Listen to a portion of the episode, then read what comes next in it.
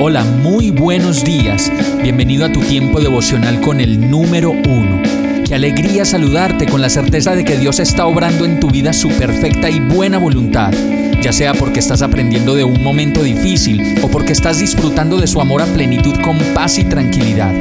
Llegó la hora de tomar tu Biblia, pues de seguro Dios te va a hablar, te va a reconfortar y lo mejor de todo, te va a dar las respuestas que estabas buscando. ¿Qué esperas? Vamos, súbete de una vez en este pequeño pero eterno vuelo devocional con destino al cielo.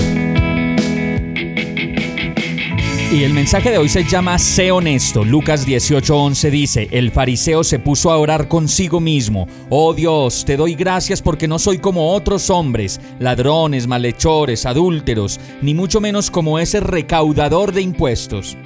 Muchas personas que llevan tiempo en el Evangelio y también algunos que llevan poco tiempo conociendo del Señor adquieren una postura religiosa en la que consideran que al momento de la oración deben parecer ser buenos y la mayoría del tiempo no hacen más que aparentar ante los demás una vida que en realidad no es tan santa como parece.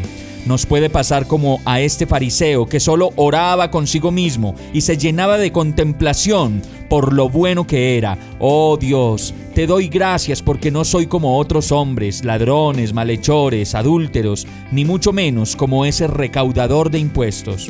Y la verdad todos necesitamos un poco de dirección en lo que se refiere a la oración, pues Dios nos invita a su presencia para que le conozcamos y en esa medida Dios quiere una relación abierta y sin tapujos con nosotros, en la que le expongamos directamente y sin maquillaje las situaciones por las que estamos pasando, sin apariencias ni hipocresías.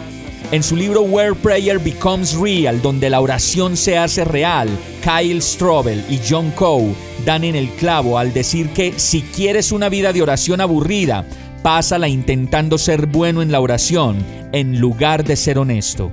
Vamos a orar. Amado Dios, yo sé que todo tú lo sabes y que no te puedo ocultar nada.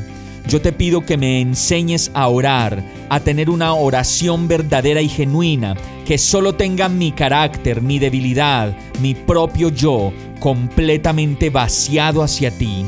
Perdóname por una vida de oración aburrida en donde solo me la paso intentando ser bueno en lugar de ser completamente honesto y directo contigo. Hoy me presento ante ti y te pido que me perdones y que me limpies y hagas de mí esa persona que diseñaste para que fuera. Ya no más oraciones débiles, repetitivas, sin sentido, ni mucho menos maquilladas.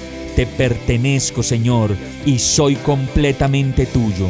En el nombre de Jesús oro a ti, agradecido y confiado de que estás obrando tu perfecta voluntad en mi vida. Amén. Hemos llegado al final de este tiempo con el número uno. No te detengas, sigue meditando durante todo tu día en Dios, descansa en Él, suelta los remos y déjate llevar por el viento suave y apacible de su Santo Espíritu. Solo compártelo con quien lo necesite y ames. Hoy, de la mano de Dios, todo será un gran día.